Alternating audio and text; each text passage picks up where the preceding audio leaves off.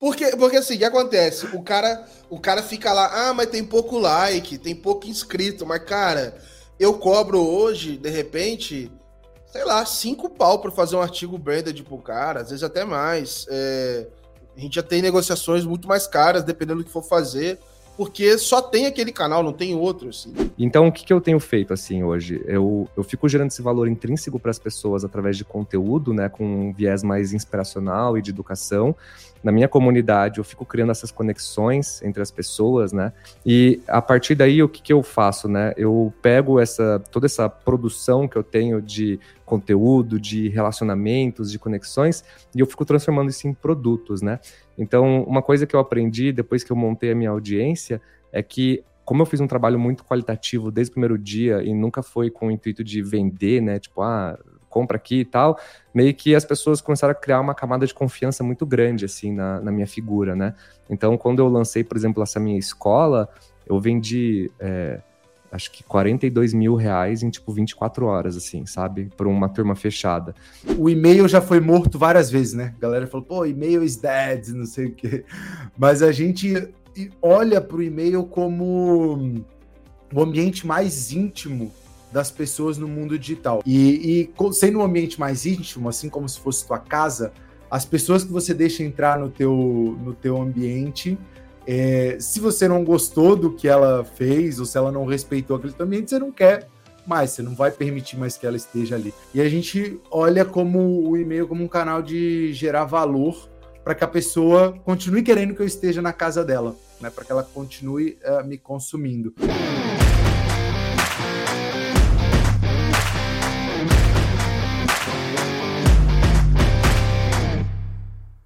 Fala, fala, criadores de conteúdo! Esse aqui é o episódio zero do Creators to Business. A ideia aqui é a gente falar sobre essa nova economia daqueles criadores que não estão produzindo só por ganhar likes, por dancinha no TikTok, por views, mas sim transformando a sua produção de conteúdo e audiência em negócios. Então, esse aqui vai ser um, um podcast totalmente piloto. A ideia hoje é trocar uma ideia com os meus parceiros aqui, o Gabriel Pereira, da Let's Media, e o Bruno Camoto, da Economia de, de MicroSAS, entender um pouco de como eles estão construindo a audiência, eu também, representando o Tech Drop, é, e para os próximos episódios a gente vai trazer convidados aqui para para contar um pouco sobre o processo deles, desde sair do trabalho das 9 às 5 e transformar isso de fato em um negócio e como eles pensam presente e futuro da criação de conteúdo e audiência deles. Então, para a gente começar, antes de mais nada, visto aqui que é o, o nosso episódio zero, vamos pedir desculpas para nossa audiência se a gente não tiver um roteiro super definido. A ideia é que isso seja uma, uma conversa de bar entre quem está aí nas trincheiras produzindo, errando e, e, e tudo bem. É, Queria primeiro começar então com as apresentações, né? Contar um pouco de quem somos nós. Vou chamar primeiro Bruno Camoto aqui por, por ordem alfabética. Bruno, conta um pouco de você. É, por que, que você está nesse nicho? Onde que você, da onde que você veio e um pouco de para onde que você quer ir? Poxa, que massa, né? Estou muito feliz aí com esse podcast, gente. É uma honra aí estar com você, Zaca, com o Gabriel. E eu acredito muito né, nessa, nessa, nesse raciocínio que a gente está trazendo para esse podcast de construir realmente é, audiências e negócios. Eu acho que isso é uma super de uma tendência, né?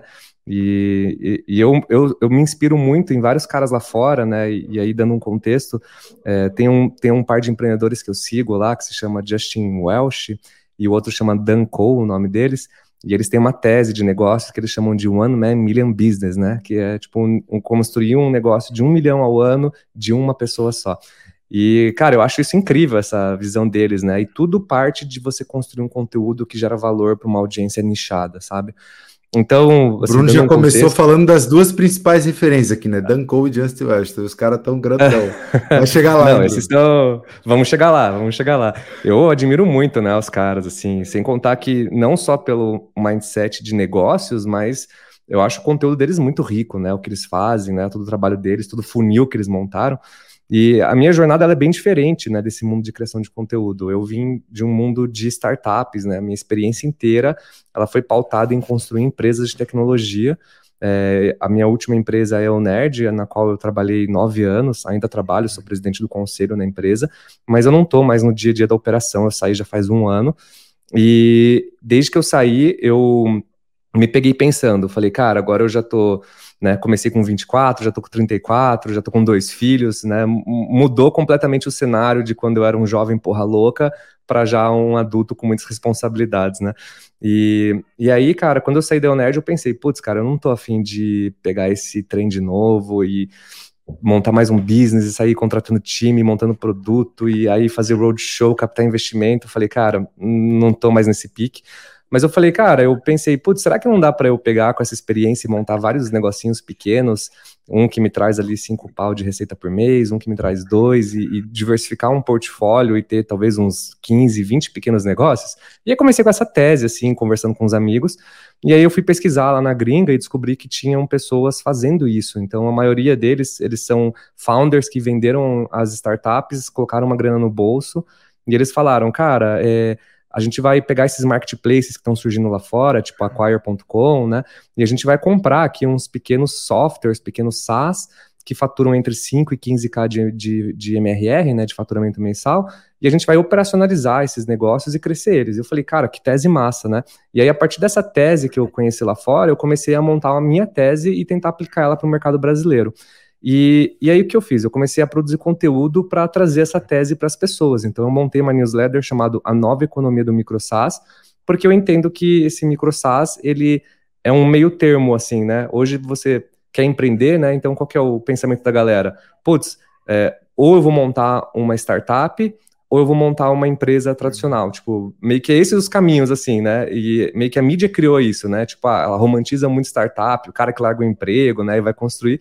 E quando eu vi o microsas, eu falei, não, peraí, microsas pode ser meio que, não precisa nem ser um camelo nem um unicórnio, assim, pode ser meio que um meio termo bem pequenininho, que as pessoas podem começar, a barreira de entrada é muito baixa, né, não tem um, você não precisa de, uma, de um conhecimento muito grande de business, você precisa simplesmente saber conversar com possíveis clientes, entrevistar as pessoas. E aí eu comecei a escrever essa tese, né, na minha newsletter no Substack, e 12 meses depois, essa minha tese, ela, essa minha audiência cresceu, hoje eu tenho mais ou menos umas 8.500, 9.000 pessoas que acompanham essa tese, e aí no meio do caminho eu acabei montando é, uma, uma comunidade, né, que começou no Telegram, e hoje ela já beirei uns 4.500 membros na comunidade, e, e aí comecei a expandir né, os canais de distribuição desse conteúdo. Então, o que era uma newsletter passou também a ser um canal no YouTube, passou a ser uma conta no Instagram, e aí o business foi foi criando forma e eu comecei a monetizar, né, esse ano, essa minha audiência. Então foram, comecei em abril de 2022 até dezembro, e aí a partir de janeiro de 23 eu falei, cara, eu vou começar a monetizar e comecei a lançar alguns produtos pagos, né? Daí eu escrevi um e-book é, que esse book aí me gera em torno de uns 3, 4K por mês de faturamento. É, comecei a monetizar minha newsletter, né? Então eu comecei a gravar entrevistas com outros empreendedores que têm um microsas e comecei a cobrar para as pessoas acessarem essas entrevistas. Lancei uma comunidade paga dentro da, da minha comunidade e recentemente, há uns dois meses atrás, eu lancei um programa que eu chamo de Escola de Microsas, onde eu pego um grupo de 30 a 40 empreendedores e eu ensino basicamente é, fazendo análise de casos, né, de como as pessoas fazem para ter uma ideia, criar uma hipótese, validar a ideia, achar um canal de distribuição, montar um MVP e toda essa parte de zero a um, digamos, né? Então, esse é um pouco da minha jornada, é um pouco do que eu estou fazendo. E, e, se você me perguntar, putz, aonde eu me imagino daqui uns dois anos, né? Tipo, uma perspectiva de futuro, é, cara, eu imagino, assim, a minha, a minha missão, né? Elas são duas, né? O que eu tenho de missão é que eu quero fomentar o empreendedorismo, né? Eu acho que eu tenho uma oportunidade muito grande de acordar um espírito dentro do, dos brasileiros ali que os brasileiros já carregam né, esse espírito empreendedor, porque no final dos contos, o Brasil, você, você empreender, você tem que ser um baita de um guerreiro, né? Então eu quero trazer esse espírito à tona e a minha missão, assim, né, a minha visão, desculpa, é, é poder uhum. construir a maior comunidade de microsas do mundo, assim. Então eu, eu quero Hoje eu acho que a gente já deve estar entre a segunda ou terceira maior do mundo. Né? Acho que o meu benchmark é o Indie Hackers lá fora. E eu sei que a comunidade deles tem em torno de 80 mil pessoas. Então, essa, essa minha missão é, é poder ser esse, essa referência aí no, no ecossistema, sabe? Pô, massa demais, Bruno. Teve uma, uma passagem quando você estava se apresentando que você falou lancei, lancei, lancei, quatro, cinco vezes seguida. E aí eu já fiquei é, super empolgado. Sei que o, o Gabriel também lançou a Let's Media tem poucos dias. Vou, vou querer depois entender um pouco mais desses teus lançamentos aí, Bruno, e, e principalmente do processo de construir audiência para depois começar a lançar, lançar, lançar. É, mas primeiro vamos ouvir um pouco do Gabriel, da, da história dele Bora. e desse lançamento recente aí da, da Let's Media. Boa, boa. É, primeiro eu quero deixar claro que, cara, esse podcast vai ser o número um contra fanfic de LinkedIn também, tá? Então, criador de. quando, quando, eu, quando eu falo pra galera que eu crio conteúdo no LinkedIn, eu tenho que já na sequência explicar isso para deixar bem claro, separar um pouco das coisas, porque já é logo associado a isso, né? É, e eu acho que é até interessante falar para quem está ouvindo a gente e pensa sobre criar conteúdo ou não, que é justamente às vezes por você ver uma rede social inundada de conteúdo que você não gosta e tanta gente incomodada com isso, é aí que está a oportunidade, assim. O LinkedIn mesmo está incomodado com isso, então ele está louco por pessoas que vão criar conteúdo relevante ali, etc. Então é existe uma hora muito boa e é agora para se produzir conteúdo de qualidade é, para as pessoas ali. E foi um pouco disso que aconteceu comigo nos últimos dois, três anos aí é, no próprio LinkedIn. Assim, é, eu tenho uma trajetória no mercado financeiro, trabalhei no Itaú, entrei lá como trainee. É, e assim, eu sempre gostei muito de me comunicar, fazer uns relatórios lá, uns reportes, umas coisas assim, hora de produto, e eu senti assim que eu fazia um, umas análises, uns negócios diferentes, que eu senti que ninguém dava muita ideia às vezes. E aí eu falei, cara, eu preciso levar isso para outro lugar, eu preciso conversar com mais gente do mercado, ver se. aprender com outras pessoas e ver se eu não tô maluco também, né? Ver se as minhas ideias não estão é, totalmente fora. E aí isso aconteceu com o Open Finance, cara. Eu entrei numa área que estava olhando para Open Finance, eu comecei a me conectar com pessoas do mercado, a escrever sobre isso, e aí eu comecei a. É, eu fiz um grupo na época no Teams, no Itaú, onde eu compartilhava notícia todo dia do, do, que tinha rolado no dia de Open Finance. Todo dia eu botava no Teams. Aí eu descobri que tem um limite no grupo do Teams, acho que era duzentas e tantas pessoas, porque lotou, que as pessoas foram adicionando. Eu falei, porra, legal. Aí eu comecei a botar no LinkedIn, o negócio foi crescendo, eu falei, ah, vou montar uma newsletter, porque também estava no Twitter e tô vendo esses caras, Justin Welsh, não sei o que, eu caí nessa bolha por alguma forma no Twitter e eu tô vendo esses caras falar de newsletter e na época eu usei o Get Review que faliu, né, que depois o Twitter tinha comprado, né, uma plataforma que é, X. É, é, é, é, é a minha. É, é, é, no futuro, no futuro, esse vai ser o meu, a minha medalha de, pô, você entrou em newsletter, virou moda, é, mas eu entrei quando ainda existia GetRev, né? Então vai ser a minha. A, a, a minha... Sou old school, galera. Exato, exato, exato. Mentira, né? Tem uma galera que tá aí desde, puta, quando nem tinha plataforma nenhuma. Mas enfim, aí entrei com isso, comecei a, a escrever. E o mais legal é que, cara, eu tinha vários nomes, assim, né? Eu, eu criei a Let's Open, mas eu tinha outros nomes e a galera. Da... E assim, eu tive problema judicial porque eu usei um nome que era de uma fintech que eu não sabia. E a comunidade me ajudou a criar outro nome. Então, assim, foi um negócio que desde o começo foi muito envolvido com a comunidade, assim, porque era isso, assim, eu nunca me coloquei numa posição de que eu sabia nada, assim, eu estava sempre construindo junto com as pessoas, aprendendo com elas e compartilhando e tudo mais. E a coisa foi crescendo, assim, já. E aí, vamos dizer assim, Hoje já são quase 7 mil assinantes no total. É, no meio do caminho, a gente criou um podcast também, já são 80 e poucos episódios gravados com gente de todo o mercado. Foi tá sendo assim super legal gravar. É, e a galera vai vindo junto, assim, vibrando junto, porque a gente começou gravando online, mas assim, nem é assim de longe a produção que a gente está fazendo aqui. Eu gravava de casa num negócio, parecia que eu tava no banheiro, era um negócio horrível. E, tipo assim, o negócio depois foi para estúdio, foi evoluindo e tal. E é muito legal você ver que como é que a comunidade abraça. E aí o negócio foi crescendo tanto que agora foi o que o Zaka falou, assim, eu acabei de lançar a Let's Media, porque o que, que é minha tese, né? É, o principal argumento ali é que, assim, a ideia é que eu sou uma empresa de mídia mas eu trabalho com conteúdo orientado à, comunidade. Então, em todo momento você vai ver eu falando isso, assim, é community-led content. Então, assim, cara, eu crio conteúdo para a comunidade. Eu sou diferente de um site de mídia tradicional, sou diferente de um jornal e tal. E aí vocês vão ver que eu tenho problema até na parte de monetização. Vocês vão ver que eu não sou o cara mais de venda de comercial. Eu tenho sponsor, eu tenho e tal. Mas assim, a minha tese é, cara, eu acredito muito nessa parte de comunidade quando eu olho para daqui a cinco anos, eu tenho certeza que eu vou abraçar essa audiência e que eu não vou perder essa galera, porque é um jeito novo de falar com eles, e que as instituições, ou o que quer que seja, vão me pagar para conseguir falar com eles desse outro jeito. É, então, assim, a minha tese hoje, cara, eu não estou preocupado com a receita de hoje, do final do ano, eu só preciso sobreviver os próximos anos porque eu sei que lá na frente eu vou poder cobrar muito caro, porque não vai ter outro cara que vai fazer isso. E hoje já acontece um pouco disso dentro do, enfim, de Open Finance e tudo mais. Mas, numa linha geral, a Let's Media agora, ela virou uma produtora, e aí eu estou criando não só de Open Finance, estou criando várias verticais dentro do mundo de TechFin. Então, eu estou produzindo outros criadores.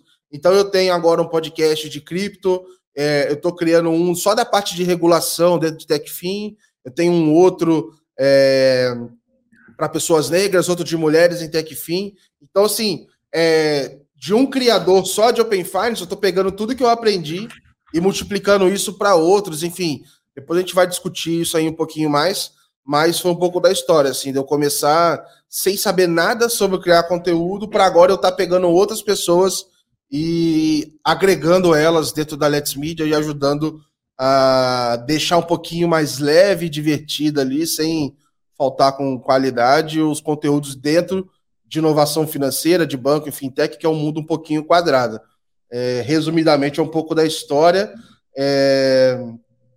Enfim, e não podemos deixar também de ouvir a história do Tech Drop, que é da hora pra cacete, né, cara? Isso aí, Zaca. Conta um pouquinho aí pra gente de você, cara.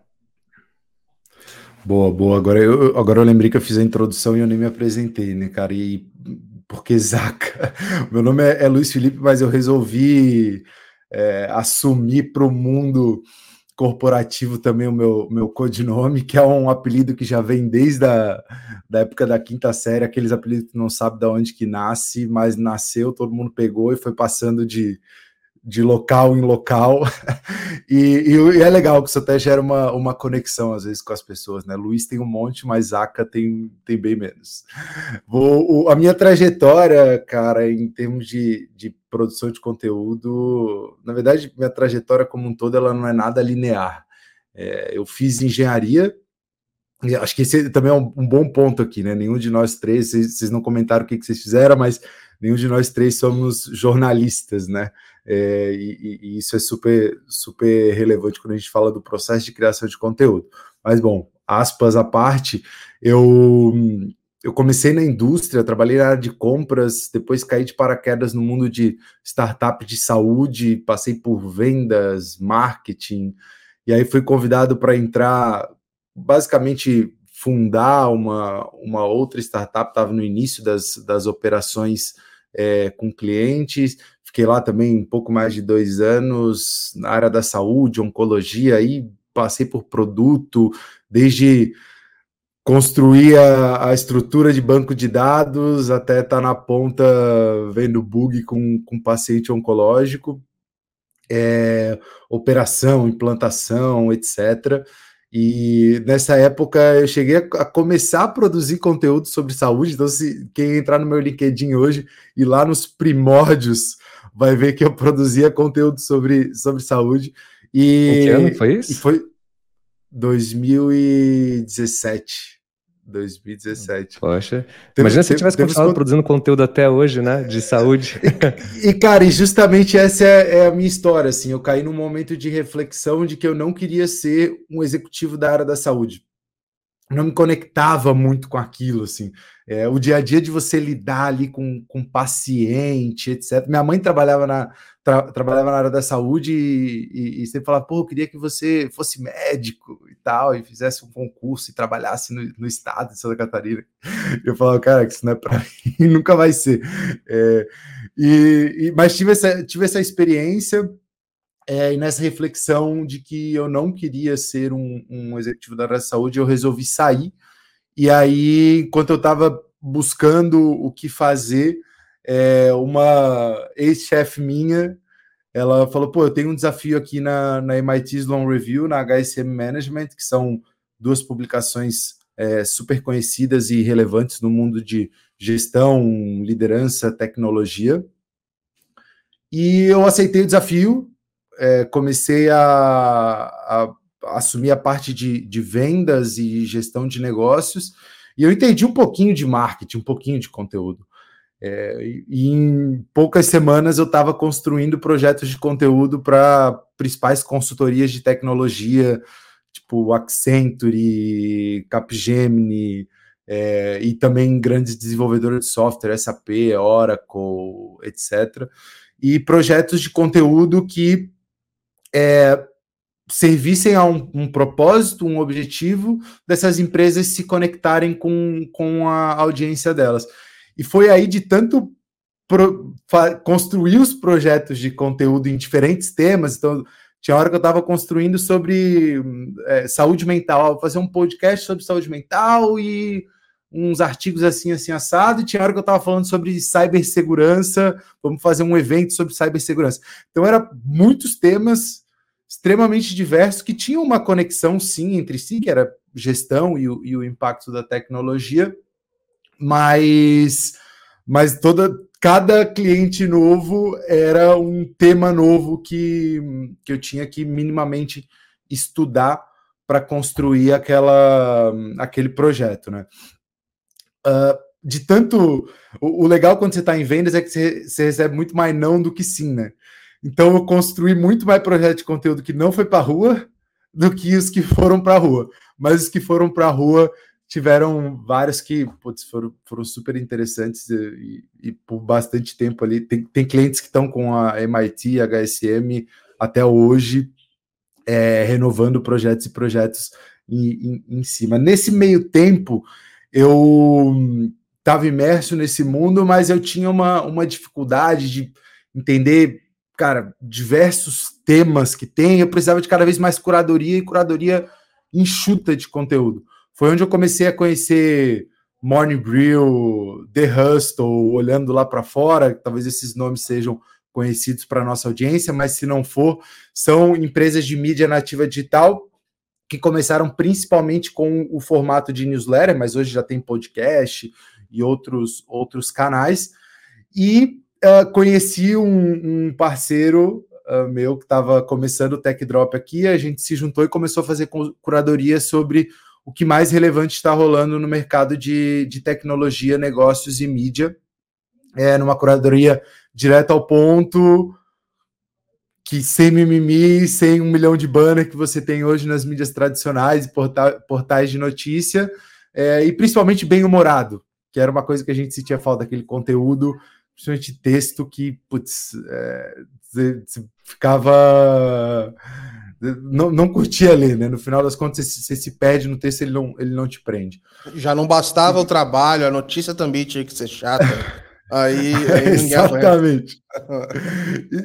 então a gente começou a produzir para a gente mesmo, é, porque era algo que a gente gostaria de, de ler. Hoje o Tech Drop é, bateu a marca aí de 7 mil inscritos. O, o, início ali foi muito entendendo esse formato, coletando o feedback da própria audiência que a gente ia construindo. E agora uh, eu estou num momento que eu estou full time no Tech Drop, então eu saí da, da HSM e da MIT Sloan Review, e agora é a ideia de é, transformar essa curadoria de fato num, num business. A gente já começou a a ter algumas receitas, mas ainda estamos no início, não estamos na nova economia do microsas e na Let's Media ainda, mas vamos, vamos chegar lá. Esse é um pouco, um pouco da nossa história. E aí é, eu queria, queria emendar num, num assunto que, que eu puxei ali atrás, que é sobre, sobre jornalismo. Né? É, hoje em dia, e, e como a, a, a, tecnologia impactou uh, a forma como a gente se expressa nas redes sociais e, e, em todos os lugares, cada pessoa virou uma mídia, né? Então, o que antes era conteúdo era super escasso, tinham jornalistas que faziam processos super investigativos para construção de conteúdo. Hoje, cada um fala e produz e fala seu conhecimento de forma aberta. É, isso tem os seus, seus prós e contras, obviamente, porque o jornalismo tem os seus, seus parâmetros de uma produção de conteúdo, e muitas vezes as pessoas que falam o que querem, né, um, microfone para qualquer pessoa, sai muito muita besteira. É, e, e, aí eu queria entrar um pouco no processo de criação desse conteúdo, né? É, pô, eu, eu sou engenheiro e eu olho o processo de, de, produção de conteúdo muito mais como um processo mesmo, né? Você tem input, você precisa consumir, você precisa processar aquilo de uma forma padronizada e iterar para melhorar para você ter um, um, processo final. Mas eu queria ouvir um pouco de vocês, qual que é o background de vocês de, é, enfim, de vida e, e, como que é o processo de criação de conteúdo. E agora eu vou começar com, com o Gabriel, depois eu te puxo aqui, Bruno. Eu ia fazer o contraponto, porque eu tenho certeza que o Bruno é mó organizado, cara. Vixe, é... cara, só porque eu tenho essa cara de nerd aqui, você vai se surpreender com a minha resposta, Gabriel. Cara, o meu processo é caótico, assim. É... Eu passei. O Bruno, por... Bruno tem um Notion organizadinho, pô. É, ele tem, ele tem cara de ser aqueles malucos de... Ele tem cara de ser aqueles malucos do Second Brain, tá ligado? Que, second Brain. Cristo sendo sério, é isso aí. É, que tem. Depois, se quem não conhece Second Brain, pode ver que é os caras que tem uma puta sistema de anotação e tal. É, mas brincadeiras à parte, assim. Qual que é o teu é... Second Brain aí, Gabriel? Conta pra gente. Cara, meu Second Brain é esse caderno rabiscado aqui, e tipo, é, e olhe lá, quando tem ele, tem um monte de folha amassada no chão aqui. É, mas assim, quando eu comecei, eu fazia por. Assim, é, é, o puro meme. Já viu aquele meme da curva normal? Assim, do, e, de um lado, o cara que não faz nada e é meio burro. E aí tem um cara que super se prepara e tá no meio passando raiva, e o outro que não se prepara e é um gênio, assim. Eu comecei sem me preparar, porque eu não sabia, e aí eu fazia conteúdo com muita originalidade, mas eu fazia sem frequência e as coisas aconteciam. Chegou no meio do caminho, eu comecei a ver um monte de framework, eu vi não sei o quê, e eu tenho que postar dessa forma, assim, assim, assado. E eu comecei a ficar muito estressado e o conteúdo não estava saindo legal. E aí eu adotei para mim nos últimos tempos é, que, assim, cara, eu vou. Assim, qual é a única coisa que é mais importante no meu conteúdo? Consistência. Beleza. A segunda é, eu preciso de tempo para pensar. Então tá, eu tenho um conteúdo âncora no mês que eu tenho que produzir, então a newsletter eu tenho que publicar uma por semana, tudo bem. Tirando esse, o que é post, coisas assim, cara, eu vou fazer à medida que surgir na minha cabeça a vontade de escrever ou não, assim. Então, meio que algumas coisas assim, eu estou fazendo mais na espontaneidade, que é o que tem a ver com a minha marca, que é que tem a ver com, com a minha forma de comunicar. Mas falando da newsletter especificamente, eu trabalho com curadoria. Tá? E aí a curadoria de notícia, como é que ela funciona? Eu divido em três partes. Primeiro, eu tenho um agregador, um feed de notícias, e aí um InnoReader da vida, tem vários aí que são agregadores de notícia. Lá dentro eu coloco todos os principais canais de notícia que eu costumo procurar, então, sei lá, tem 50, 70 mapeados, e as palavras-chave do meu nicho. Então eu coloco tudo lá. Quando eu vou escrever a newsletter da semana, eu só filtro na semana e já tenho as notícias ali. Esse é o primeiro. Depois eu procuro pelo Google para ver se não escapou nada do, do, do, desse RSS, o que acontece. E o terceiro, cara, eu passo a semana inteira consumindo rede social, né? Então, alguém me manda alguma coisa, eu vejo no LinkedIn, é, eu bato, eu, eu, eu, digito às vezes as mensagens no Twitter, eu procuro coisa no Reclame Aqui, eu vou no Reddit, eu procuro, cara, eu faço, eu, eu tento fazer assim, cara, o que que alguém que trabalha em banco não faria? E eu vou e eu faço, porque eu tenho essa liberdade. Eu posso fazer um post pegando o negócio do cara do Reclame Aqui e dar risada. O banco não poderia. É porque quem, quem trabalha em banco não tem tempo para ir olhar o Reclame Aqui, né? Ficar é, ali no... é, e, e quem vê o Reclame Aqui lá no banco não é ouvido pelo cara que deveria ouvir ele, entendeu? Então, tipo, eu tento pensar assim, cara, como é que eu vou surpreender o cara que tá me lendo, assim? Então, eu tento fazer isso, e aí eu junto isso tudo, aí eu abro um milhão de, de, de, de abas aqui, de tabs, eu tento filtrar, organizo isso pro cara, porque o cara que lê minha newsletter, eu tenho certeza, ele não lê todas as notícias, não é para isso. Porque eu vou ter uns 30 links para ele, mas esses links estão categorizados. Então, assim, olha, eu tenho as notícias que rolaram Brasil, mundo, M&As de Open Finance, é, notícias sobre é, parcerias, lançamentos, opinião. Aí eu tenho, eu vou criando uma, assim para deixar fácil dele escolher o que funciona para ele. Eu tenho a notícia da semana que aí eu escrevo mais, conecto os pontos ali e tal. Tem um estudo. Então, cara, eu, o meu trabalho é facilitar a semana desse cara. Todos os feedbacks que eu pego é isso. Mano, você facilita muito o meu trabalho. Toda segunda eu pego para ler porque eu já vou chegar na minha reunião já sabendo algumas coisas, eu trago um case novo. Então, assim, meu trabalho é ser útil na vida de quem trabalha com Open Finance toda segunda-feira de manhã. É isso, assim. É... E é isso. Tem semana que eu vou ser muito útil, tem semana que não tem não aconteceu muita coisa legal, enfim, infelizmente não dá para acertar sempre, entendeu? Tipo, nem sempre, depende, depende do que aconteceu no mercado também. É... Mas, no geral, é um pouco esse o processo. Só que aí, falando em horas, tem dia que eu escrevo a newsletter na sexta-feira à noite está pronta. Tem dia que eu acabo de escrever ela às sete e meia da manhã da segunda, e eu mando ela na segunda, assim. Então, é, mas eu mando toda segunda-feira. Ou eu mando nota 10, ou eu mando nota 6, mas o mais importante, como eu falei no começo, é a consistência, sabe? Cara, bem legal, cara. É... Oi, você, Bruno, Sim. como, como é que é o teu second brain aí, teu Notion? Cara, vocês é, estão subindo muita régua, né, cara? Hum. Mas eu vou falar para vocês como que eu faço, assim, né? Eu, tipo, qual que é o meu hack, assim, né, de me inspirar? Tipo, eu peguei algumas redes sociais e eu comecei a criar perfis só para seguir conteúdos do que me interessa do meu nicho, né? Então, por exemplo, eu tenho uma conta no Twitter que eu só sigo, tipo, uns 400, 450 pessoas, mais ou menos, que são desse mundo de microsas, dos indie hackers. Então, para me inspirar, eu, eu, tenho algumas formas de inspiração, né? A primeira é que eu, às vezes, abro o Twitter e eu fico dando scroll ali no, nos tweets da galera, só, tipo, para ver, assim, o que, que, o pessoal tá falando, meio que tá antenado, ver uns microsas lá fora, assim, ou algum tópico que eu vejo que tá em alta ali na gringa, né? A segunda coisa que eu faço é que, como eu também eu, eu tenho o mesmo raciocínio do Gabriel, assim, comunidade, né? Para mim, comunidade é tipo a, a, minha rede de retenção. Eu acho que é o que no longo prazo nos diferencia de ser tipo uma, uma marca comum, assim, sabe? E aí, eu, como eu tô muito ligado na minha comunidade, eu sempre fico vendo os tópicos que a galera tá conversando lá, estão tendo dúvidas e tal. Então, qual que é o meu processo criativo, assim? Eu pego, eu tenho um, um widget no meu celular, bem na, na minha tela inicial, então eu tenho, assim, previsão do tempo e meu widget. e aí eu jogo lá, tipo, bullet points de ideias, assim, tipo, ah, eu vi os caras falando de, puta, go-to-market, de MVP, putz, cara se ferrou fazendo tal coisa. E aí eu, eu deixo aquilo lá meio que amadurecendo na minha cabeça, assim, né? Eu, vejo, eu vejo aqueles bullet points e eu fico pensando, assim. E aí eu posto um artigo toda terça-feira, né?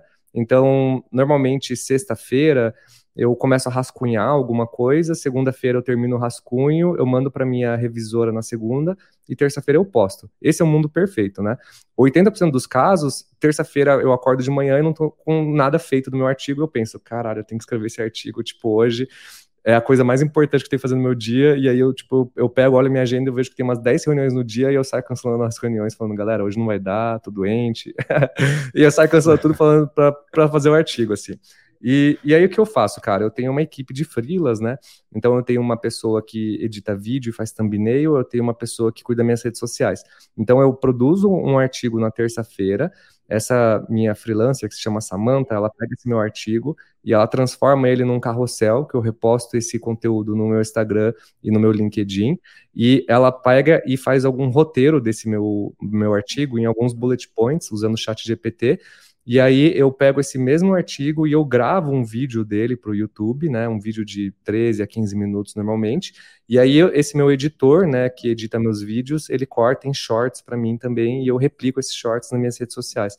Então, basicamente, eu reaproveito um artigo e eu transformo ele em conteúdo para vários canais para expandir minha rede de distribuição, né? O meu público-alvo que lê ele é um público-alvo diferente do que assiste, né? Então, apesar de ser a mesma persona, são hábitos diferentes, né? Então, eu tento distribuir o máximo possível meu conteúdo. Agora, esse mês de julho é quando eu comecei a organizar esse meu second brain, porque eu estava chegando num momento de extrema desorganização da minha jornada aqui, que eu falei, cara, tipo, não dá mais, assim, eu tô tocando, sei lá, uns 15 projetos simultaneamente, e conteúdo é o coração de tudo, né? Para nós que somos criadores de conteúdo, o conteúdo é o coração. Então não dá para fazer um conteúdo malacafento às vezes, porque é por desorganização. Então o que eu comecei a fazer agora é realmente é me programar e, e criar três ou quatro pautas para tipo tentar ter pelo menos um mês de conteúdo já programado para poder ter essa, esse fôlego para olhar realmente para outras áreas e criar negócios, né? Porque senão a gente acaba ficar ficando preso na criação, né? E aí a gente acaba esquecendo de transformar o conteúdo em negócios. Então, esse é um pouco da minha trajetória, né? Vocês ficam falando, Massa demais. organizado e tipo, pô, até uns dias atrás eu tava desesperado pensando, cara, o que eu vou produzir hoje de artigo? É, Massa demais. E, e, e vou, vou, contar de forma bem breve um pouco do, do Tech Drop, mas depois já puxar o gancho para a gente falar mais de negócio, que inclusive é o tema aqui do podcast, né, galera? A gente vai falar de, de negócio, de grana, de monetização, de como é que você pega esse conhecimento aí e, e transforma a tua produção de conteúdo em um business, tá? Primeiro, voltando do, do Tech Drop, é, pô, vocês estão organizados, cara. RRS Feed, é, pô, conta. Gabriel dedicada. Para tá consumir, tá extremamente profissional. Vale um disclaimer aqui que eu, eu não produzo Tech Drop sozinho, né? Eu comentei lá que tem mais uma pessoa comigo, é, mas é um grupo do WhatsApp, chama Clipping Tech Drop. então a gente passa o dia inteiro consumindo, joga os links para um grupo do WhatsApp, algumas coisas se conectam. Como hoje a, a nossa newsletter, que é segunda, quarta, quinta e sexta, ela inclusive é bem intenso, é, ela é, é produzida no Substack, então depois a gente pega os links que mais se conectaram, joga isso no Substack e usa aquilo como fonte para criar uma lógica que basicamente é uma introdução, white matters, né? Porque aquela informação importa, e uma, uma finalização que segue muito o modelo de uma outra mídia nativa digital que se chama Axios, que, que a gente segue lá de fora. Então, o Tech Drop ele tem uma estrutura. O grupo do WhatsApp vai para o Substack, já tem uma estrutura e constrói ali a, a matéria. É, sem Notion, sem RS Feed, sem nada. Até porque, como a gente está no mundo de tecnologia, se eu tivesse que colocar um RS Feed de tudo do mundo de tecnologia, o negócio iria tá ficar ferrado, bizarro, né? Então tem um tem um ponto aqui que o Tech Drop tem um, um total addressable audience muito maior do que Open Finance, muito maior do que do que MicroSAS, né? A gente está falando aqui de um universo gigante. É, então, a curadoria é muito um gosto pessoal do que a gente consome. A gente poderia falar de tecnologia falando, sei lá, uma, da, da parte mais de produto, mais de produtos digitais. Tem gente que fala de tecnologia, tipo, um tech mundo, comparando iPhones para ver qual que é o melhor, assim. É, então é, é um mundo super grande e isso faz com que a nossa curadoria acabe sendo muito do que a gente está encontrando de mais relevante, né? Sendo esse filtro para nossa audiência. E o feedback tem sido super positivo. E, e, vale uma coisa que eu não mencionei também, que além das newsletters do Tech Drop, a gente começou é, a fazer também uma mídia mais voltada para geração Z num TikTok. Instagram, o TikTok a gente tem um pouco mais de 60 mil seguidores, o, o Instagram estamos passando 7 mil. Basicamente, a gente também pega a newsletter e constrói isso num formato nativo para mídia digital. Mas a, a, lógica ela é de usar a mídia, óbvio, você constrói audiência, você constrói atenção, que é o nome do jogo, mas é sempre trazer para uma mídia proprietária, que no caso é o newsletter, onde a gente tem o, o e-mail da pessoa, né? E, e aí acho que isso se conecta um pouco com o processo de, de criação, é, olhando um pouco para nossa nossa missão e nosso propósito, assim, em termos de, de tech drop. Eu sei que são palavras super blá blá blá, mas é, sem romantizar a parada. É, a gente, o, o, e-mail já foi morto várias vezes, né? A galera falou, pô, e-mail is dead, não sei o quê. Mas a gente olha para o e-mail como o ambiente mais íntimo das pessoas no mundo digital. Eu não sei o que tem no e-mail do Bruno, nem no e-mail do Gabriel, vocês não sabem o que tem no meu e-mail, mas nas mídias sociais a gente sabe. E, e sendo um ambiente mais íntimo, assim como se fosse tua casa, as pessoas que você deixa entrar no teu, no teu ambiente, é, se você não gostou do que ela fez, ou se ela não respeitou aquele ambiente, você não quer mais, você não vai permitir mais que ela esteja ali. E o que eu vejo no, no e-mail marketing, às vezes até algumas newsletters, é muito autopromoção, produto, pá, pá, pá, né? E a gente olha como o e-mail como um canal de gerar valor para que a pessoa continue querendo que eu esteja na casa dela, né? Para que ela continue uh, me consumindo. Até porque, como a gente está falando de notícias e, e hábito, né? O brasileiro não tem um hábito de, de ler notícia no e-mail. Então a gente também está nessa.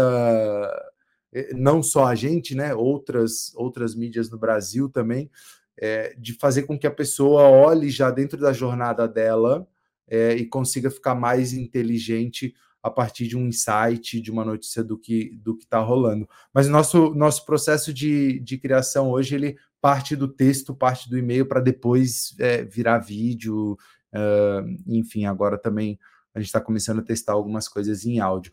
Mas bora falar de grana que a gente passou aqui já um, um pouco mais de meia hora para se apresentar, contar um pouco dos nossos negócios.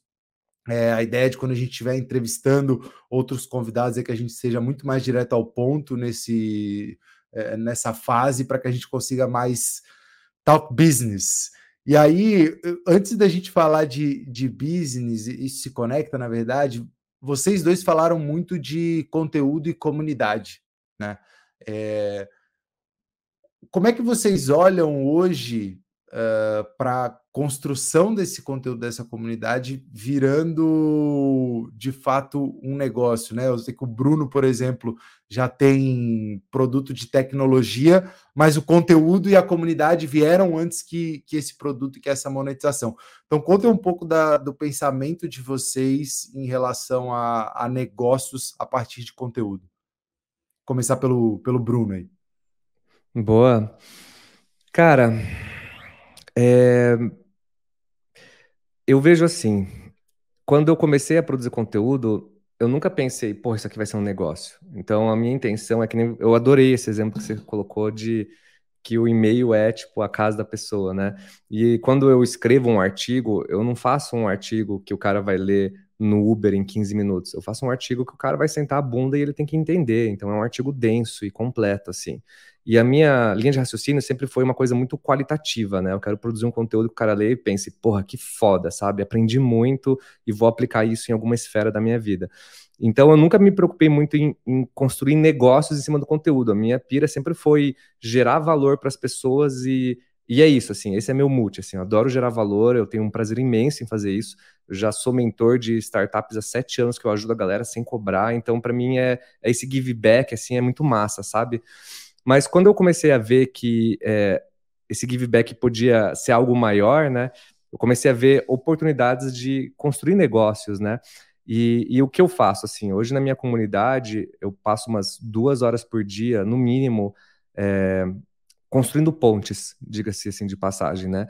Então, são 4 mil empreendedores com visões, sonhos, objetivos, habilidades, é, medos, né? E eu vivo conectando esses empreendedores, assim. Então, semanalmente, eu pelo menos eu conecto umas 5 pessoas, 10 pessoas, todo mundo fica gerando negócio. Então, o que, que eu tenho feito assim hoje? Eu, eu fico gerando esse valor intrínseco para as pessoas através de conteúdo, né, com um viés mais inspiracional e de educação. Na minha comunidade, eu fico criando essas conexões entre as pessoas, né? Eu parto muito daquela filosofia de que eu conheci um empreendedor chamado Marcelo Sales, que ele tem uma palestra na, no YouTube da Endeavor, que ele chama a palestra de conexões que movem a vida. Então, para mim, eu acho que é muito importante, né, que nem a gente tem essa conexão, é, que outras pessoas construam essas conexões. E a partir daí, o que, que eu faço, né? Eu pego essa toda essa produção que eu tenho de conteúdo, de relacionamentos, de conexões, e eu fico transformando isso em produtos, né? Então, uma coisa que eu aprendi depois que eu montei a minha audiência é que como eu fiz um trabalho muito qualitativo desde o primeiro dia e nunca foi com o intuito de vender, né? Tipo, ah, compra aqui e tal, meio que as pessoas começaram a criar uma camada de confiança muito grande, assim, na, na minha figura, né? Então, quando eu lancei, por exemplo, essa minha escola, eu vendi. É, acho que 42 mil reais em tipo 24 horas, assim, sabe? Por uma turma fechada. E, cara, para mim, assim, foi surreal, porque eu nunca na minha vida tinha pensado nisso. Eu não sou infoprodutor, tá ligado? Eu não sei vender curso. Então, quando eu, eu vi o dinheiro entrando, eu falei, caralho, tipo, o que, que tá acontecendo, sabe? Eu tinha que trabalhar, sei lá, uns quatro meses na minha startup para ganhar isso. Então, assim, foi meio surreal. E, e aí, o que, que foi legal, assim, como eu falo de microsas, quem sou eu se eu não tiver o meu microsas, né? E, e a maravilha, cara, de produzir conteúdo com a minha experiência de startups aplicada para microsas, é que eu pude também construir um microsas e vários microsas eu estou construindo dentro da minha comunidade com outros empreendedores que eu consigo encontrar esses talentos lá dentro e eu estou transformando essa produção de conteúdo de microsas em conteúdo também. Então eu estou montando, por exemplo, meus projetos em público pelo YouTube, sabe? Então hoje o que eu tenho feito é garantir essa qualidade, manter esse conteúdo qualitativo, mas ao mesmo tempo entender qual que é o meio e o fim do meu funil que eu consigo cobrar alguma coisa das pessoas ou que eu consigo me beneficiar financeiramente desse loop, né? Porque toda produção qualitativa e de valor, ela já acontece. Mas depois que eu gero esse valor para o cara, como que o cara aplica isso na vida dele? E muitas vezes o cara, por exemplo, ele lê o conteúdo, ele se inspira, ele começa a fazer o microsas dele, mas ele fica com preguiça de continuar estudando e tal. Então esse cara prefere ir lá e pagar milão para mim, para eu pegar tipo em um mês e pegar na mão dele e fazer um passo a passo, do que o cara pegar e consumir tipo 20 horas de artigos e vídeos no YouTube, sabe? Então a minha relação hoje com o conteúdo é sempre essa, assim. Meu conteúdo e minha comunidade são sempre de graça e você pode entrar, construir negócio, e você pode aprender tudo como lançar um microsas, consumir meu conteúdo. Mas se você quiser atalhos, né? Se você quiser economizar tempo, você tem esses produtinhos aqui, que é esse e-book que te ensina a validar uma ideia, você tem uma comunidade privada, você tem esse minha escola, né? E aí eu comecei a fazer essas frentes de monetização, mas sem perder o foco que é essa geração de valor de graça para continuar montando a audiência e essa figura de, de confiança, né? Boa, Bruno, muito massa essa, essa esteira de produto, né? Que, que você começa, tem o produtinho de entrada, o e-book, depois tem a comunidade privada e aí tem a, a, a, o curso em si, né? A escola de, de microsas. E isso a galera fala muito, né? Sobre você construir essa tua, essa tua esteira para momento que a pessoa estiver pronto, ela compra. Se ela não, não necessariamente precisa ficar empurrando, mas ela tá ali consumindo. A hora que ela quiser, ela tem algo, algo disponível para que, ela, que ela compre. E, cara, eu só queria complementar uma coisinha também, que é uma coisa super legal, assim, que eu aprendi. Eu não sou o stakeholder dos meus produtos. Então, como eu hoje faço muitos produtos simultaneamente, e eu tenho muito esse mindset de é, pulverizar né, é, portfólio, e MicroSAS é isso, é uma pulverização no final do dia de, de fontes de renda, né? A minha ideia é assim: todos os meus produtos eu tenho um coprodutor onde eu divido o esforço e divido os ganhos, né? Então, o e-book eu fiz em conjunto com outro empreendedor. Então, eu vejo esses talentos na minha comunidade. Eu acho que essa é uma maravilha de você ser um community owner, é que você consegue ficar olhando assim a galera e você consegue ver quem que se destaca ali no meio, sabe? E aí eu vejo tipo uns founders ali que se destacam pra caramba, eu penso, pô, esse cara é muito foda. E aí eu chego para esse cara e falo, cara, eu acompanho ali seu Instagram, vejo um pouco o que você faz. Cara, eu tive uma ideia, ó, eu, o que, que se a gente fazer um e-book junto, a gente faz 50-50 aqui, E aí eu vou lá e cocrio produtos com outras pessoas, né? Tirando a escola, todos os meus projetos eu fiz com uma cocriação. E isso tira um peso para mim de manutenção, de liderar o go-to-market, de lançamento, às vezes de campanhas, porque tem outras partes interessadas, né? Então hoje a minha visão é, cara, como que eu crio uma esteira com vários produtos, mas que eu não seja o responsável integralmente por todos eles, porque eu consigo ir pulverizando e o cara que está trampando comigo, ele não só aprende e ganha uma grana com isso, como ele também começa a montar a autoridade dele, começa a montar a pequena audiência dele, então meio que se torna um ganha-ganha, sabe? Então eu gosto muito desse, desse pensamento, assim, tipo, eu não faço questão de ter tudo para mim, mas dividir tudo isso eu acho que é, é muito massa e me permite, tipo, construir uma esteira muito maior e muito mais rápido, sabe? Então, enfim, só uma, um complemento aí pro raciocínio. Boa. Boa. Fala aí, Gabriel, conta, conta um pouco do...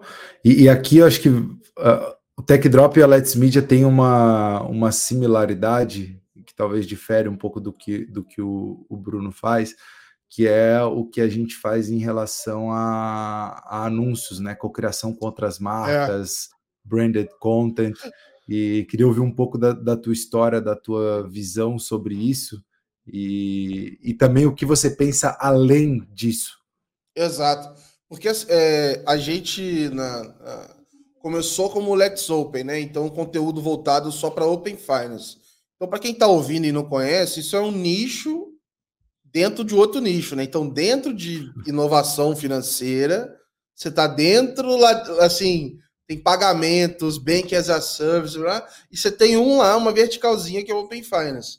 É, e aí, assim, come, com, quando começou o conteúdo, o prime, a primeira coisa que começou a aparecer foi mídia, exposição de marca, anúncio, foi isso.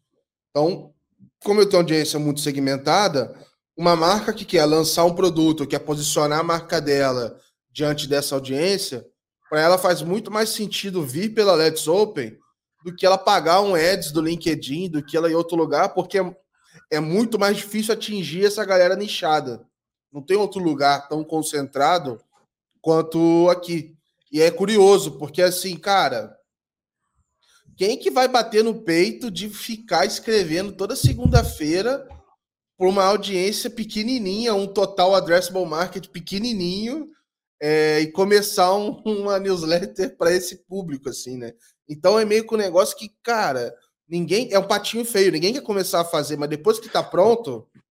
É... Oh, vale, vale mais a pena, hein? Vale mais a pena ir no nicho. Então, você está ouvindo a gente está pensando em definição de nicho, existem alguns frameworks para isso. É. Mas se eu tivesse que dar uma dica, não seja abrangente tecnologia, foque em Open Finance. Porque, porque assim, o que acontece? O cara, o cara fica lá, ah, mas tem pouco like, tem pouco inscrito, mas cara, eu cobro hoje, de repente, sei lá, cinco pau para fazer um artigo branded pro cara, às vezes até mais. É, o cara que vai fazer um patrocínio lá, às vezes, assim, dependendo, é, a gente já tem negociações muito mais caras, dependendo do que for fazer porque só tem aquele canal, não tem outro, assim. Então, depende muito do que a gente negocia. Então, tá só ali. Então, assim, esse caminho hoje, como é que eu vejo isso a longo prazo, né? A questão de comunidade, parte de educação, hoje eu fiz toda de graça. Então, eu tenho um curso hoje, ele é todo de graça, e o que eu estou pensando muito nesse custo de aquisição de usuário. Então, o curso que eu fiz hoje, ele treina pessoas que estão entrando no tema para eles conseguirem acompanhar meu conteúdo, porque meu conteúdo não é feito para quem não sabe nada de Open Finance. Eu estou contando o que está rolando no mercado da quebradeira e o cara tem que entender o que tá, saber como funciona. É, então, assim, a minha visão é a médio prazo. Com a Let's Media, eu vou pegar todas as outras verticais. Qual que é o funding para isso acontecer? É mídia, exposição de marca. Então, eu vou ter, de um lado, mídia fazendo exposição de marca, de outro, eu tenho conteúdo branded, que eu particularmente acho da hora pra cacete. Cara, fazer um evento. Cara, eu já fiz evento, podcast em evento, eu já fiz é, evento próprio. Cara, uma porrada de coisa diferente. Então as marcas têm procurado a gente para fazer é, conteúdo diferente. Cara, eu quero uma cobertura diferente do meu evento, eu quero aparecer num outro formato. Como é que esse corte que você faz aí diferente? Eu quero essa edição. Tipo, é como se eu pegasse o que os youtubers fazem, lá, o Flow faz, e trouxesse isso para o mundo de finanças. E o pessoal fica meio, cara, que louco esse troço aqui e tal. Então, assim, é, usar isso de funding para eu crescer a audiência, crescer a comunidade, uma vez com a audiência, aí eu abro uma série de outros negócios, igual o Bruno falou, que hoje eu ainda não quero tocar neles. Então eu tenho a parte educacional, eu tenho parte é, de matchmaking, de business mesmo ali, de fazer, cara, é, imagina que eu tô, imagina que eu tô com várias verticais aqui de Bake as a Service, de payments, de enfim, eu tenho um monte de negócio que eu posso gerar. É, eu tenho muita coisa que eu posso fazer à medida que eu abraçar o mercado inteiro. Então a minha tu visão pensa é consultoria também, cara, com, com a imagem que o Gabriel leva junto com a Let's Media. Pode ser que seja, pode ser que chegue lá. Sinceramente, não sei nem se eu quero fazer isso, tá? Porque vai me consumir hora. Dá trabalho, é hora. Ah, e eu não sei se eu quero Dá dar muito consultoria. Trabalho consultoria. É, eu consulto, assim, eu não, não, não sei. É, tipo assim, eu tô, eu, tô me, eu tô numa fase que eu tô me importando muito com a Let's Media. Eu não quero parar para me importar com o negócio terceiro, entendeu? Então, assim, cara, eu tô pilhadaço, irmão. Eu quero construir a Casa Let's em São Paulo com estúdio próprio, pra galera ir pra lá, e lá seu espaço onde vamos gravar, vai ter meetup, happy hour. Assim, eu quero transformar um lugar físico que vai virar um negócio louco, que, que para mim, quando você pensar em comunidade financeira daqui a três, quatro anos, não vai ter como não pensar na Let's Media, assim. Aí vai, vai, as coisas vão acontecer lá. E aí eu brinco no WhatsApp que, assim, a Febra Bantec é o evento do mundo financeiro, é o principal ele acontece uma vez no ano. A minha ambição é, eu quero ter uma Febraban Tech todo dia. É isso. Eu quero que todo mundo se encontre online todo dia. Então, assim, é meio louco e tal, meio, mas, é, mas, mas é por aí. E à medida que eu junto essas pessoas, como é que eu junto isso? Sendo útil para ela todos os dias. Então, entregando notícia, entregando, entregando conteúdo, fazendo alguma forma de ser útil para elas. E à medida que eu faço isso com uma estrutura enxuta, que é financiada por essa mídia, que eu não acho que é o modelo que eu vou seguir o resto da vida, né? De, de sponsor, né? Isso tem uma série de problemas e tal, mas hoje, como a gente trabalha com, com nicho de banco, pô, o sponsor paga bem, entendeu?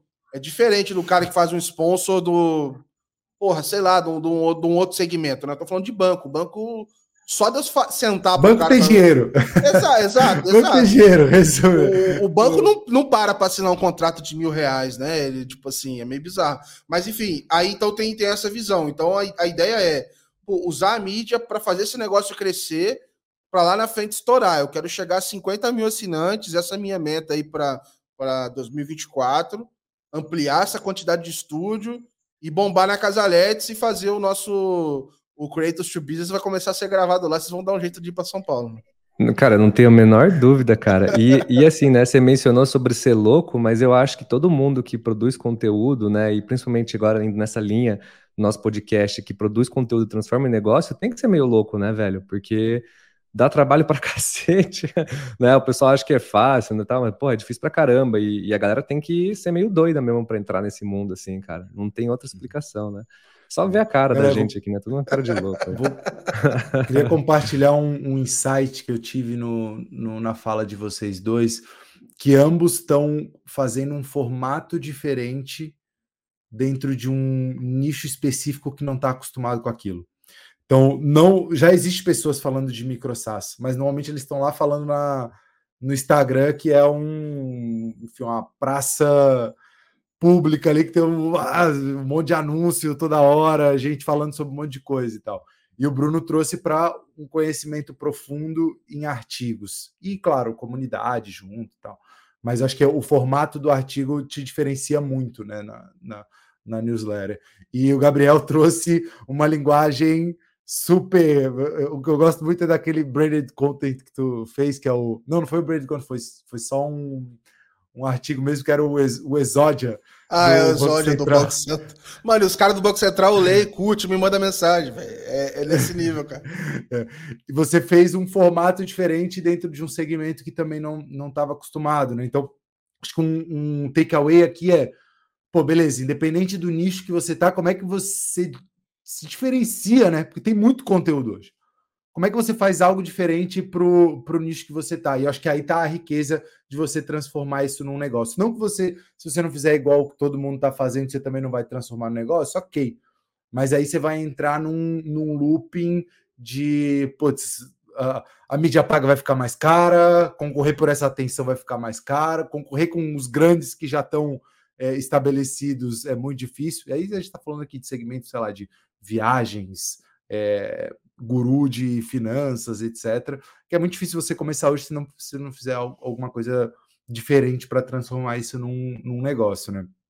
O Tech Drop tem uma, é uma visão é, o tanto similar, a gente tem uma, uma intensidade né, em termos de, de, de, produção de conteúdo, porque a gente também fala de notícias de tecnologia, algo que gira muito rápido.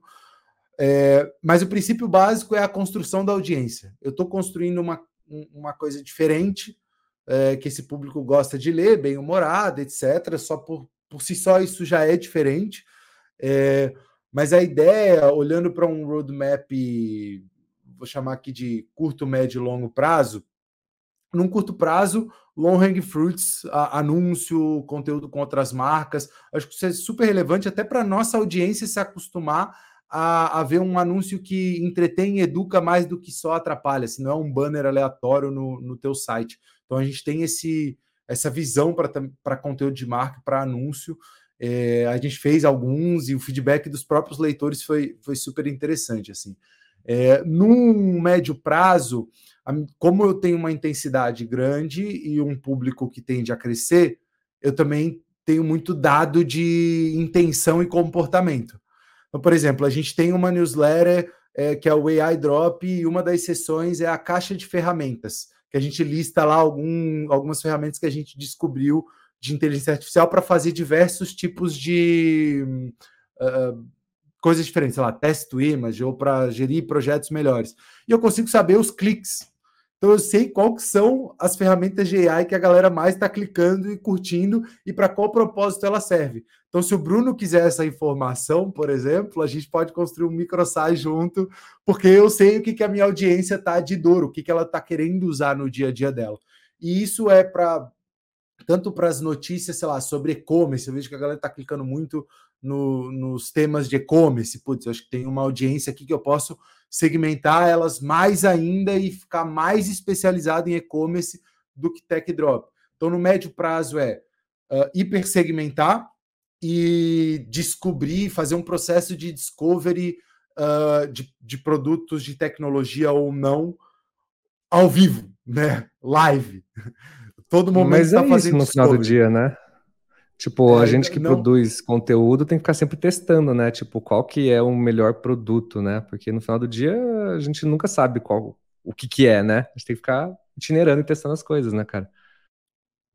E num, num longo prazo, é, a gente olha mais para a comunidade, que é algo que hoje o Tech Drop não foca tanto, é, apesar da gente ter algumas coisas que a gente já vai montando, tipo, chama, chama todo mundo de droppers, é, já com uma ideia de comunidade, mas a gente não tem algo estabelecido nesse sentido. Mas num futuro, sim, é, a gente vê comunidade como um dos, dos principais objetivos a chegar a hora que as pessoas ali estiverem gerando negócios, que o. Por exemplo, eu tenho muito fundo de venture capital que é nossa audiência e tem o fundador de startup. Opa, esse público quer se conectar. O que, que eu posso é, construir aqui para eles? Então a gente olha no longo prazo também como construção de comunidade mais escalável. E construção de comunidade não é fácil, né? É, exige tempo, exige dedicação e não é o nosso, o nosso momento. O nosso momento hoje é construir um conteúdo foda com uma, com uma intensidade para aumentar o tempo, para principalmente transformar o hábito das pessoas em consumir notícia ali via, via e-mail. Rapaziada, Cara, algum insight que vocês tiveram aí nessa, nessa nossa conversa, já caminhando para os minutos finais? Cara, uma coisa que eu acho que nós três fazemos, e eu vejo muito creator fazendo também, é transformar a newsletter como um dos principais canais, assim, porque você acaba captando o e-mail da pessoa e isso te dá a liberdade depois de você usar isso para, né, que nem você falou, né, o e-mail é a casa das pessoas, né, então é, eu vejo que muito influenciador, por exemplo, que tem uma conta no Instagram com 30 mil seguidores, 15 mil, mas quando o cara faz um post, ele atinge 1, 2% da galera, né? E-mail, você atinge 100% das pessoas que, que se inscreveram, né? Então, eu acho que também um takeaway aí desse, desse, de nós três que a gente tem em comum é que a gente usa sempre o e-mail como nossa principal ferramenta para captar as pessoas, né? E eu acho que meio que é uma tendência, né? O e-mail ser. Cada vez mais a gente vê, tipo, newsletters crescendo, que nem o The News aí, e e-mail passa a ser, tipo, na minha opinião, dentre todos os canais, um dos mais relevantes, né? É, para ter é mais pessoas te escutando. diferenciar né? também, né? Você precisa se diferenciar para que a pessoa quer que você continue na casa dela, né? Exatamente. É, o que eu ia comentar aqui é o seguinte: é, pra, quando você sai, do, você sai do zero e se tornar um creator, é que assim, você se nomear como creator é, no começo é meio. Ah, Forçado, né? É, você fala, puta, velho. Eu lembro exatamente no dia que o, que o LinkedIn me chamou, assim, pro LinkedIn Creators. E aí eu falei, ah, é um negócio do LinkedIn. Eu tinha meio vergonha de falar pros outros, assim. É... Mas... Eu fui chamado também, mas não, Aí eu falava... não, não, me, não me considero um LinkedIn creator. É, eu falava... creator de negócio. É, falava, Business porra, creator. Falava, ah, mano, eu não sei e tal. Mas é, você falou assim, pô, velho, eu crio conteúdo, tem um tra... é um trabalho, eu, eu pensar no conteúdo, etc., pensar na audiência e fazer, beleza. Você sair do zero para um, construir uma audiência e, sei lá, passar pelo processo que a gente passou aqui, é, é, é, muito maneiro, é muito gostoso e dá resultado e você consegue, é, enfim, até viver disso e realmente sair do trabalho. É, eu também estou saindo agora para ficar full time nisso e tal. Só que tem um outro ponto que é o seguinte, cara, para sair daí para frente, o negócio escalar, e aí, independente se você quer ficar sozinho, né? Então, igual na tese do Bruno, se você quer ter pessoas e etc é, por exemplo, hoje eu tenho um editor de vídeo full time aqui. É, se você, independente do que você quer fazer, existe uma parte de escala. E aí o que o Bruno falou é muito importante, assim, de eu trazer pessoas para construir outros produtos e não depender só de mim, etc. Eu estou trazendo outros creators para fazer outros podcasts que eu estou produzindo aqui, é, para coisa andar, está sendo muito legal, mas para operação eu estou apanhando muito, assim. Então, o lançamento da Let's Media, cara, eu fiquei 24 horas, literalmente, sentado na cadeira. Isso não é saudável em nenhum lugar do universo. Então, tipo assim, uhum. eu tô passando por um desafio agora de sair da empresa de Gabriel para eu crescer áreas que eu sempre adotei como burocracia, entre aspas, para o negócio crescer e aí eu delegar, seja freelas, seja pessoas, etc., para virar de fato um business, né? Então eu tô justamente nesse momento de creator para negócio, é, de acabar de estruturar e tudo mais. Então, acho que nos próximos episódios eu vou bater nessa tecla aí para entender com outras pessoas e tudo mais. Acho que esse é um insight aí que eu, que eu tive da fala do Bruno para reforçar isso é, na, na, nas próximas semanas e meses aí para frente. Boa. Eu tô animadaço aí agora que a gente já se apresentou, né? E com, começamos no nosso day one aqui no podcast. Eu acho que daqui para frente, trazendo os convidados, cada vez mais a gente vai aprender pra caramba com a galera, né? Acho que vocês que estão escutando a gente também vão aprender bastante. E, cara, vai ser bem legal, assim, né? E, assim, se só nesse podcast aqui com nós três a gente já aprendeu pra caramba, imagina quando a gente começar a escutar uma galera de fora trazendo os inputs deles, né? Vai ser bem legal. É, Mas, e vale, é, vale poxa, comentar. Aí, né? Opa, foi mal, Bruno. Vale comentar aqui que a gente vai fazer episódios ainda abrindo a cozinha da nova economia do MicroSAS, abrindo a cozinha da, da Let's Media e do Tech Drop. A ideia hoje aqui do episódio zero Boa. é ser algo bem, bem introdutório. Falamos um pouco da onde a gente saiu, do processo de criação, da nossa visão para criadores de conteúdo que querem transformar de fato em negócio. Né? Falamos um pouco sobre grana, monetização mas eu acho que o, os percalços de cada um aqui é, é interessante que a gente conheça individualmente para pegar os desafios e, e trazer para nossa audiência é, de fato insights que elas podem, enfim, pelo momento de fato que elas estão passando, né, aplicar no seu dia a dia, tanto aqui com as nossas três iniciativas quanto com, com os convidados.